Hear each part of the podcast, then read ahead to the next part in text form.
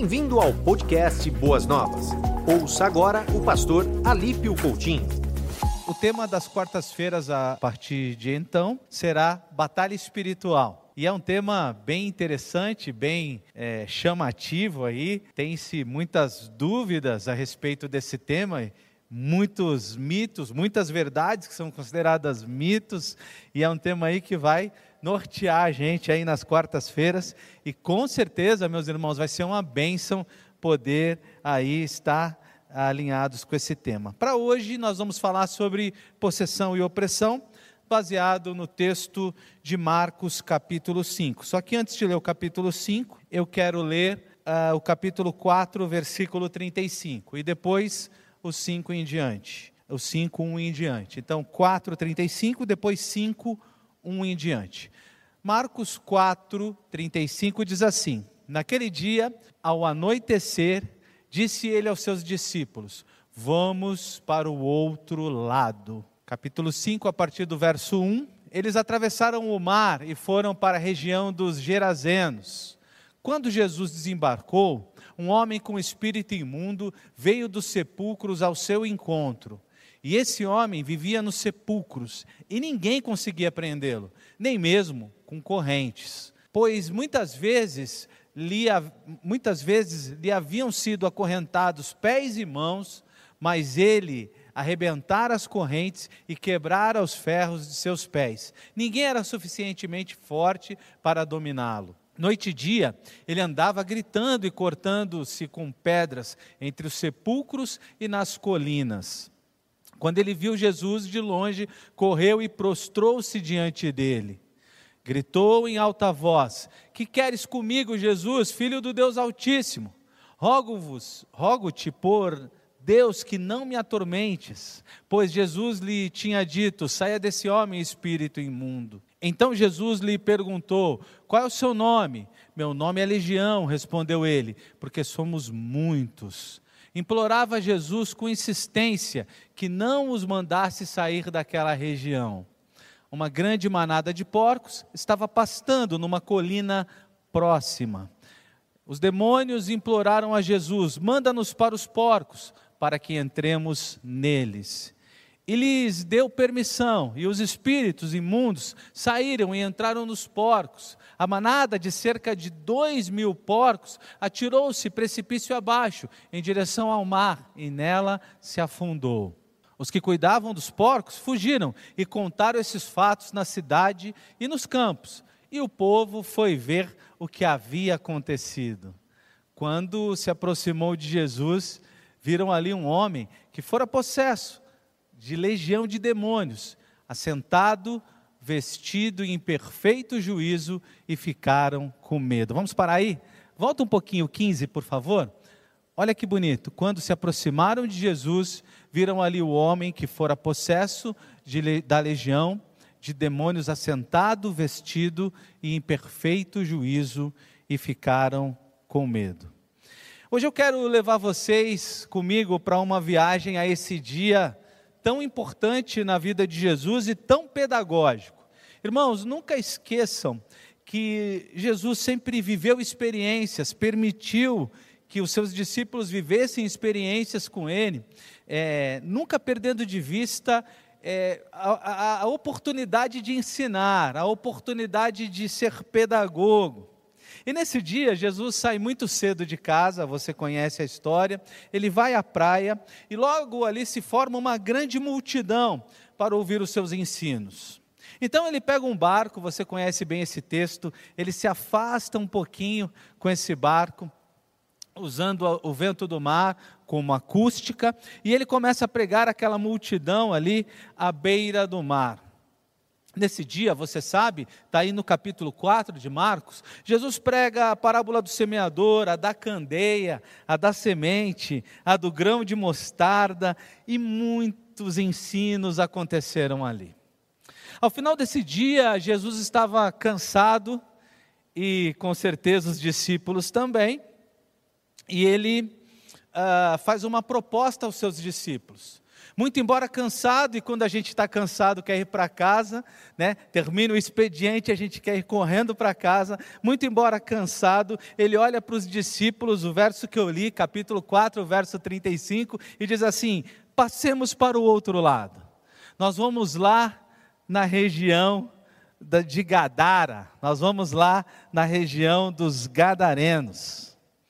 Eu fico pensando quantas coisas devem ter passado no coração dos discípulos. Por exemplo, talvez você pensasse a mesma coisa. Todo mundo mora aqui, o que vamos fazer lá? Do outro lado, fazer o que se aqui é a nossa casa, se todos estão aqui? E ainda tínhamos aqui algum, temos aqui alguns agravantes, se a gente entender bem o contexto. Gadara, aquela região, foi invadida por muitas vezes e por muitos povos bárbaros e lá era conhecida como uma região de influências diversas. Era um lugar onde o judeu não queria ir. Você, não sei se existe algum lugar no mundo que você não queira ir, que você fala assim: nesse lugar eu não tenho vontade de colocar a planta dos meus pés. Mas naquela região, eh, os discípulos não tinham vontade alguma de ir por causa mesmo da população gentia, da grande mistura religiosa, e tinha aqui o texto mostra para a gente um agravante, que era a criação de porcos, viu? Irmãos queridos, judeu e porco não dá certo. Além de tudo, havia uh, histórias de muitas ações demoníacas naquela região. E eu fico pensando então com quantas perguntas, com quantas indagações os discípulos entram naquele barco para ir para a região de Gadara. Fico pensando que não só questionamentos, mas talvez com muita contrariedade. Talvez alguns deles nem tivessem tido vontade alguma de acompanhar Jesus naquela viagem, mas eles foram na direção de Gadara e Jesus, presta atenção, em seu radar sempre pedagógico, ele sabia o que estava fazendo, ele sabia onde estava levando os discípulos. Então, irmãos, o que acontece naquele caminho, você conhece bem o texto, se você continuar lendo o capítulo 4, depois do verso 35, você vai ali é, em diante, você vai perceber que eles encaram é, no caminho de Gadar uma grande e terrível tempestade. E é muito interessante, irmãos, que quando a Bíblia fala de tempestade, a gente não pode perder de vista que aqueles homens eram experimentados no mar. Não perca de vista essa verdade. Não era qualquer tempestade, não era uma pequena tempestade. A forma como eles se mostram assustados, né? Você conhece bem o texto, um deles é, indaga Jesus dizendo: Tu não te importa que morramos? A forma como eles se mostram assustados, aquilo era uma terrível tempestade. Uh, você, lendo esse texto, você vai perceber que o desespero toma conta deles. E talvez essa ida ao lugar gentílico conhecido como Pátio do Inferno, esse era o apelido da região para onde eles iam, deve ter assustado e mexido com o coração deles. Você que conhece bem esse texto sabe que quando essa tempestade acontece, Jesus dormia no barco. E a Bíblia traz para a gente um detalhe gostoso, falando que ele tinha um travesseiro que reclinava a sua cabeça e dormia. Talvez você nunca tenha entendido porque ele dormia, mas se você ler o capítulo 4 e quantas coisas ele fez, ele acordou cedo e pregou aquele dia inteiro, era também de cansaço. E quando essa tempestade acontece, com certeza algumas indagações podem ter é, feito parte do coração dos discípulos. Por exemplo, uma que talvez você fizesse: será que o diabo se levantou? E aí, quando a gente pensa em é, batalha espiritual, é interessante parar um pouquinho aqui para responder essa pergunta. Irmãos queridos, nem tudo que acontece de ruim, ou nem tudo de bom que deixa acontecer, tem a unha do demônio, viu? Vamos brincar assim. Nem tudo o que passamos tem a ver com o diabo. Tome cuidado com essa ideia equivocada. Quando eu olho para esse texto, e eles terminam ali espantados e dizendo: Quem é esse homem que até o mar o obedece? Quando eu olho para esse texto e vejo o coração deles rendido ao Senhor, eu vejo que essa tempestade teve a ver com permissão de Deus, para a glória de Deus, para o nome de Deus ser honrado. Eles estavam indo em direção a Gadara, eles iam encontrar um endemoniado lá, mas, amigos, irmãos queridos que nos assistem, eles precisavam e nós precisamos ter discernimento e não colocar tudo na conta do diabo, tá bom? Toma cuidado com isso, viu? Você fracassa, alguma coisa dá errada, às vezes é pedagogia de Deus, às vezes teve a ver com erros seus, às vezes as coisas que acontecem são consequências dos seus pecados, da sua, uh, de ações que você fez ou que você deixou de fazer. Procrastinação, por exemplo, como traz consequência. E aí a, a gente põe tudo nas costas do diabo, né? Dizia minha avó que o diabo tem costas largas. Bom, queridos, eles atravessam e chegam lá em Gadara e encontram aquele homem que o relato bíblico é bem forte. Você consegue imaginar a cena desse homem? Eu vou descrever algumas coisas aqui e queria que você tentasse imaginar essa pessoa na sua frente. A Bíblia conta para gente que esse homem vivia entre os sepulcros. E eu sei que você, estudioso da Bíblia, sabe que os sepulcros judaicos eram todos bem cuidados mesmo, eles eram exigentes com os sepulcros. Mas sepulcros de gentios, às vezes, totalmente bagunçado. Muitas vezes, alguns gentios, e, e, e Gadara era esse perfil, eles colocavam as pessoas, os corpos de pessoas mortas, nas encostas num canto da, da região, lá onde ninguém ia, e despejavam esses corpos por lá.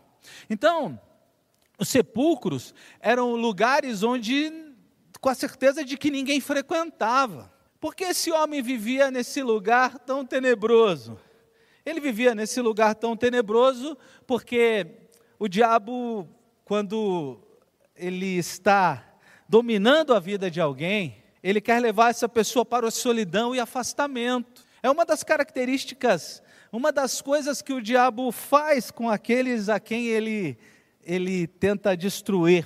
Esse homem vivia sozinho, já sem familiares, já sem amigos, já sem pessoas próximas dele. E o diabo está ali destruindo a esse homem, não só afastando ele das pessoas, mas devia, antes disso, ter destruído relacionamentos. E aí eu penso que às vezes, irmãos, a gente dá lugar ao diabo. Eu disse que nem sempre é ele, e eu digo que às vezes a gente dá lugar a ele, e principalmente nos relacionamentos. Às vezes a gente vai se afastando das pessoas, andando sozinho, nos afastando do convívio da igreja, dos nossos irmãos, nos afastando, nos fechando, nos enclausurando. E quando estamos assim, meus irmãos, quando estamos assim, somos presa fácil para o diabo. Esse homem que vivia nas tumbas, ele era um homem que já não conseguia mais ter contato com ninguém e ninguém mais conseguia ter contato com ele. Ele é um homem abandonado, era um homem banido da cidade e da sociedade. Mas veja então, um homem vivendo entre os sepulcros, vai imaginando essa, essa, essa esses detalhes que a Bíblia nos dá. Mas além disso, um homem que arrebentava as correntes uh, com as quais as pessoas tentavam prendê-lo, as correntes que eram usadas para prendê-lo, ele estourava essas correntes. Versículo 3 você vê isso, versículo 4, se você está com a sua Bíblia aberta, você vai ler isso. Porque as pessoas tentavam prendê-lo, muito provavelmente para preservá-lo de si mesmo, para que ele não se autodestruísse. Mas você fica, começa a imaginar alguém que é preso por correntes e estoura essas correntes. A força dele, a força demoníaca diante dele era além da nossa imaginação. O evangelista Lucas diz que esse homem, falando a respeito do Gadareno, que nós não sabemos o nome, esse homem andava nu, que é a, a a resposta, né, que é a completa degradação da humanidade. Olha o que o demônio fez com ele: leva para os sepulcros, dá uma força além do comum e faz com que esse homem ande nu. Mas o texto ainda diz para a gente que ele se feria com pedras. Ele se autoflagelava, ele se autodestruía. Esse homem estava num cárcere terrível. E eu tenho certeza, irmãos, lembra que eu disse: Jesus é pedagógico. Jesus levou os seus discípulos até lá, para eles olharem de perto, para eles perceberem muito atentamente o que o diabo tem feito com aqueles eh, que estão sob o seu domínio. Você talvez conheça pessoas que estão, infelizmente, debaixo do domínio das trevas quando eu falo isso, talvez você lembre de pessoas. Eu tenho um amigo, por exemplo, que infelizmente está na Cracolândia. Ele não é mais a mesma pessoa que eu conheci, degradado, destruído. E talvez esse tenha sido o motivo pelo qual Jesus levou os seus discípulos lá, para eles prestarem atenção no futuro ministério deles, desculpe, presente e futuro ministério deles, para eles prestarem atenção de como o diabo degrada pessoas, e por isso que é tão importante a gente sair por aí, pregar o evangelho. E por isso é tão importante. Era importante que os discípulos se comprometessem a pregar o evangelho, como é importante que a gente faça isso. Eu tentei listar aqui em quantos cárceres, né? Em quantas áreas esse homem estava aprisionado? Eu listei algumas, você pode ajudar no chat aí, listando outras. Quando eu olhei esse texto, eu pensei logo num cárcere físico, né? Então, feria-se com pedras, tinha que é, é, é, colocar correntes, um cárcere físico. Fiquei pensando também no cárcere mental. Imaginei eu que esse homem, é, imagino eu que ele tenha perdido a identidade os demônios fizeram dele uma pessoa irreconhecível. Fiquei pensando no cárcere emocional, a solidão, sem ninguém, totalmente destruído. O cárcere moral andava nu, ferindo-se com pedras. Alguém que fere a si mesmo perdeu toda a moral. E principalmente, irmãos, infelizmente, o cárcere espiritual. É muito forte para mim quando eu imagino que ele podia romper as correntes físicas, mas não conseguia romper as correntes demoníacas que o aprisionavam. E Jesus está mostrando isso para os discípulos. As correntes físicas ele quebrava, as correntes espirituais é só pelo poder de Jesus. Essa era uma pedagogia importante desse texto. Esse era um princípio forte desse texto. Esse é um princípio que precisa estar na nossa, no nosso radar. É possível projetar o versículo 7 do capítulo 5 de Marcos, irmãos? Veja o versículo 7, como esse homem se aproxima de Jesus é, e na verdade os demônios que estavam nele. Veja que forte isso. Estou falando para você imaginar essa situação, entrar nesse, nesse cenário comigo. Eu fico imaginando você lá. Eu quero saber, você sairia correndo ou continuaria, continuaria firme lá, meu irmão? Escreve aí, eu estou olhando aqui, estou com o celular aberto. Você continuaria firme e forte lá, vendo tudo isso, ou você sairia correndo? Eu não sei não se alguém vai confessar aqui que sairia correndo. Mas olha o versículo 7. E gritou em alta voz: Que queres comigo? Ele grita, ele não consegue conversar, já não consegue mais falar. Que queres comigo, filho do Deus Altíssimo? Rogo-te por Deus que não me atormentes. É engraçado o diabo falando sobre atormentar. Os demônios que atormentavam a vida daquele homem, e eles estão falando sobre serem atormentados. E é muito forte como eles reconhecem, né? Tá vendo o versículo aí? Você está com o texto aberto? Se puder, projeta de novo para mim, ó. Presta atenção. Filho do Deus Altíssimo. Essa é a palavra que eles usam a respeito de Jesus. Aqui nós conseguimos aprender mais algumas coisas. A primeira é que os demônios, eles estremecem, eles respeitam, eles se prostram diante do nome de Jesus. Se você me perguntar assim, ali, você tem medo de demônios? Nenhum. Eu não tenho medo de demônio algum, porque eu sei em quem tenho crido, porque eu sei que nem principados, nem potestades, e vocês vão aprender isso aqui no decorrer dos sermões, podem tocar, podem abalar, podem mexer naqueles que são servos amados de Deus. Mas é muito forte aí essa cena, não sei se você conseguiu imaginar. E Jesus, diante dessa cena, ele faz aquilo que ele tem poder para fazer. Versículo 8 diz para a gente que ele ordena: saia desse homem espírito imundo. Autoridade, poder está nas mãos do nosso Cristo. Autoridade e poder que demônio algum tem condições de suplantar. Autoridade e poder que fazem o inferno estremecer. É forte para mim essa expressão: sai daí, espírito imundo. Sai daí, espírito imundo. Saia desse homem. Satanás não é mais forte que o nosso Deus. E a gente precisa entender isso. E aí, irmãos, aqui eu quero parar um pouquinho e abrir um parênteses desse texto, porque eu vejo o crente com medo do diabo e discordo disso. Sabe, eu tenho um pouco de preocupação com o movimento que aconteceu aí nos anos 80, o movimento dessa batalha espiritual, onde as pessoas traziam práticas sincréticas, do sincretismo e do ocultismo para dentro da igreja e misturavam tudo, e davam até nome do sincretismo para demônios.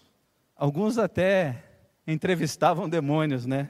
Tem uma história que tem uma igreja que o demônio gosta de ir, que é por isso que ele não aparece na Batista, que é porque lá ele tem o microfone, mas não conta, isso é, isso é piada, não conta isso para ninguém.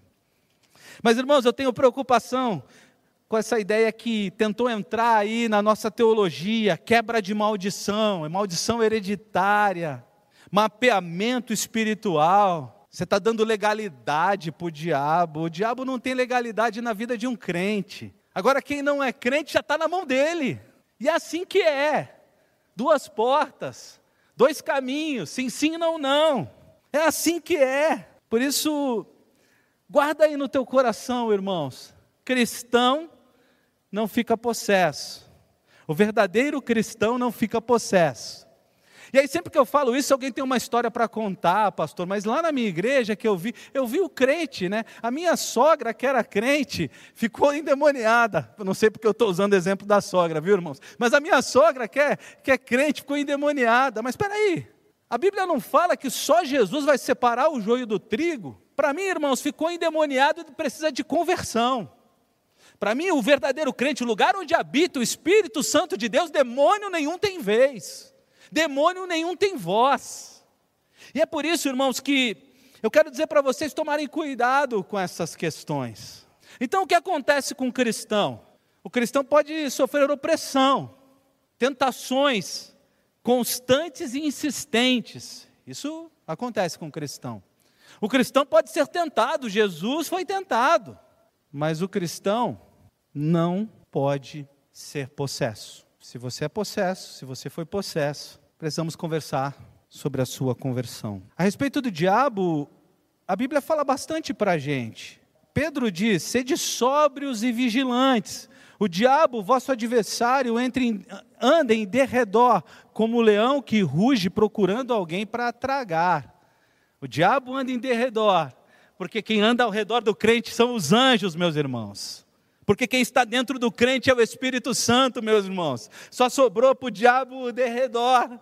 Mas não vacila, não, que ele está tentando, ele está oprimindo. E ele quer derrubar você e a mim. Entende o que eu digo? Pedro até passou por isso, né? É, você talvez conheça o texto de Mateus 16, 22 a 23, onde Pedro é, chegou a sugerir para Jesus não ir para a cruz. E Jesus disse: Olha, arreda-te aí, Satanás. Para de usar a mente, o coração do nosso Pedrão. Então, irmãos, a gente tem que ter cuidado. E por que eu estou fazendo esse divisor de águas? Porque quando a gente olha esse gadareno, a gente vê o reino de Deus instaurado naquele, na vida daquele homem. E quando do reino de Deus se instaura na vida de alguém, as trevas se dissipam. Veja que os demônios pedem para entrar nos porcos.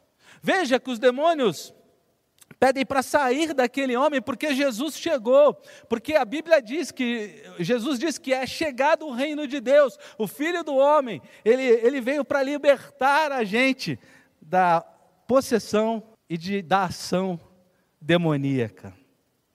É interessante, é, você já deve ter lido com essa cautela esse texto, de que quando os demônios entram nos porcos, os porcos reagem diferente da sua natureza. Quase que impossível na natureza, nos animais, você encontrar um animal suicida.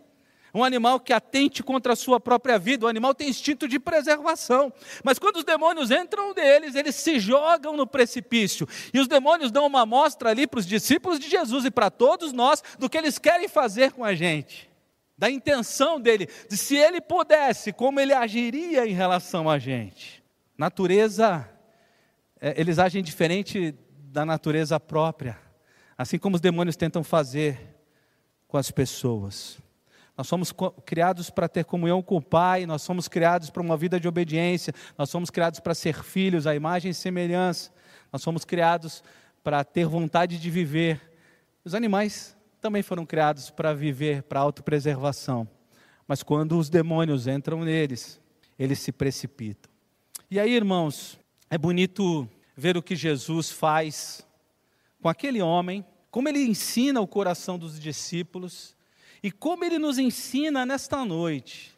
E é por isso, irmãos, fiquem atentos aí.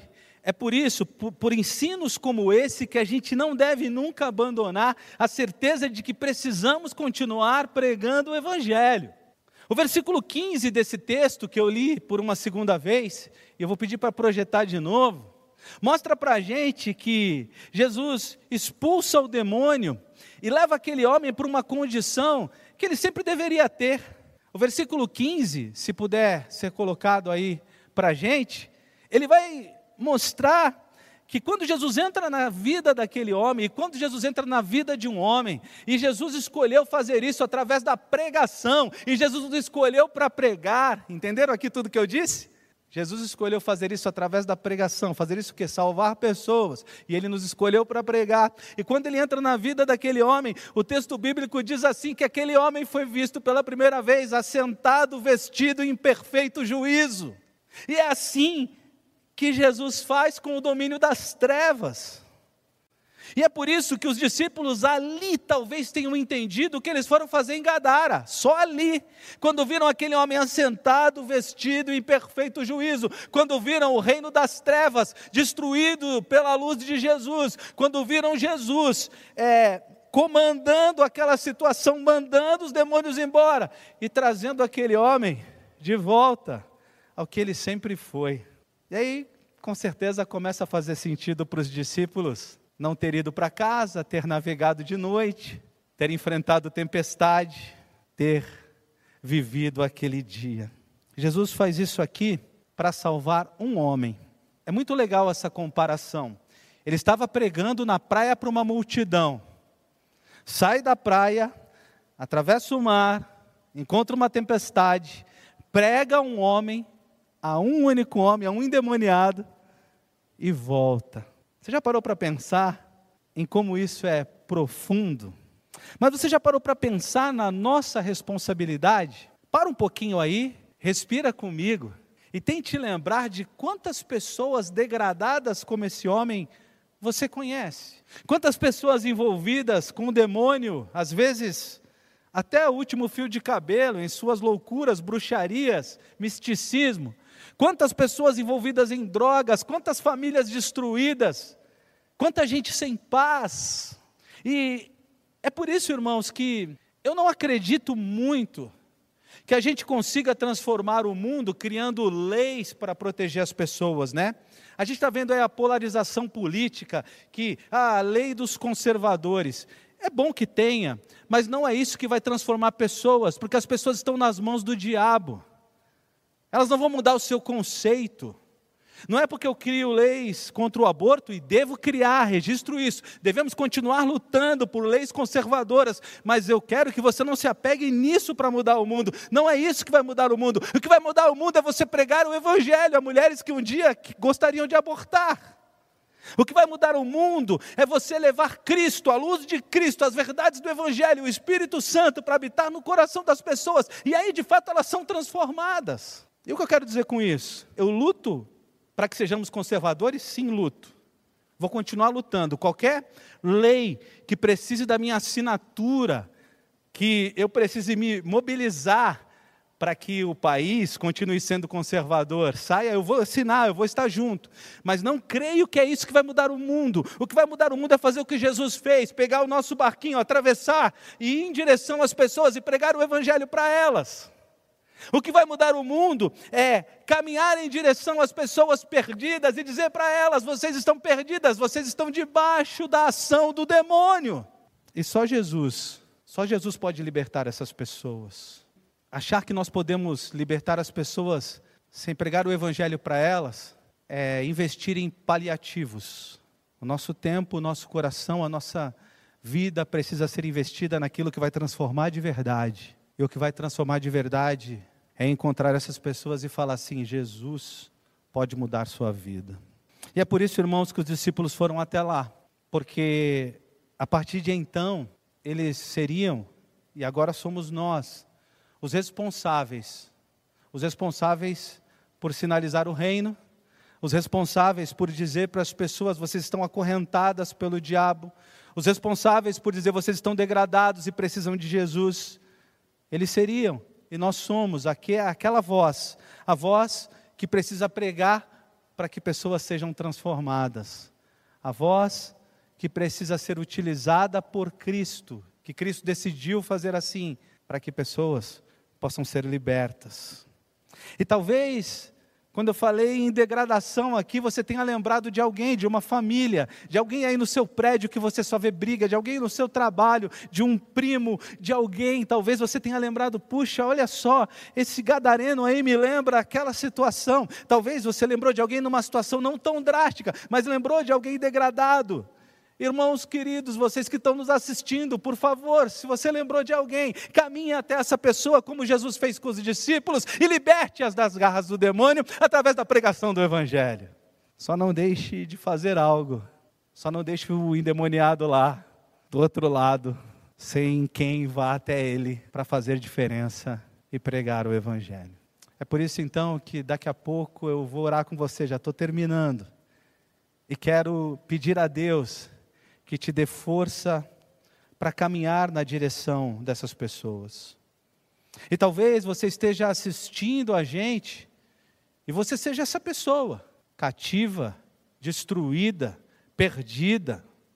Talvez você está ouvindo tudo isso aqui pensando: meu Deus, eu estou num cativeiro, não tão profundo como o desse homem, ou mais profundo do que o dele. Quem vai me salvar daqui? Quem se importa comigo?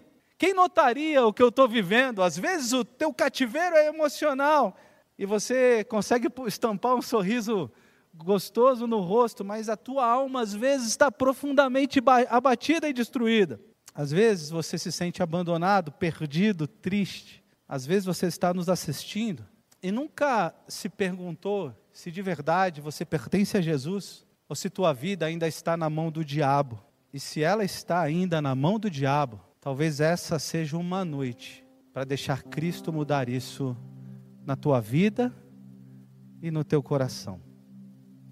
O que você não pode é olhar para um texto desse sem perceber que Cristo transformou aquele homem, que Cristo tem poder para combater as obras das trevas. O que você não pode é olhar para um texto como esse sem ver que aquele homem salvo representa a todos nós. Ainda quando nas mãos do diabo, todos nós um dia estávamos nas mãos do diabo e fomos resgatados. E eu termino te contando que esse gadareno, quando tudo terminou, ele quis ir com Jesus. Ele falou assim: Jesus, eu quero pregar contigo, caminhar contigo, quero ir embora contigo. E Jesus falou para ele assim: Você não vai comigo. Deve ter sido um pouco frustrante para ele ouvir isso. Mas a história da igreja conta para gente que esse gadareno pregou naquelas sete cidades.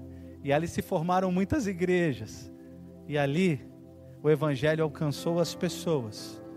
Porque alguém que um dia foi liberto por Jesus das mãos do inimigo, pensou, entendeu, viveu a certeza de que tinha que pregar a outros gadarenos. É por isso que quando a gente vê um texto desse, ele também nos desafia a pregação, a obra missionária, a ação em direção aos perdidos.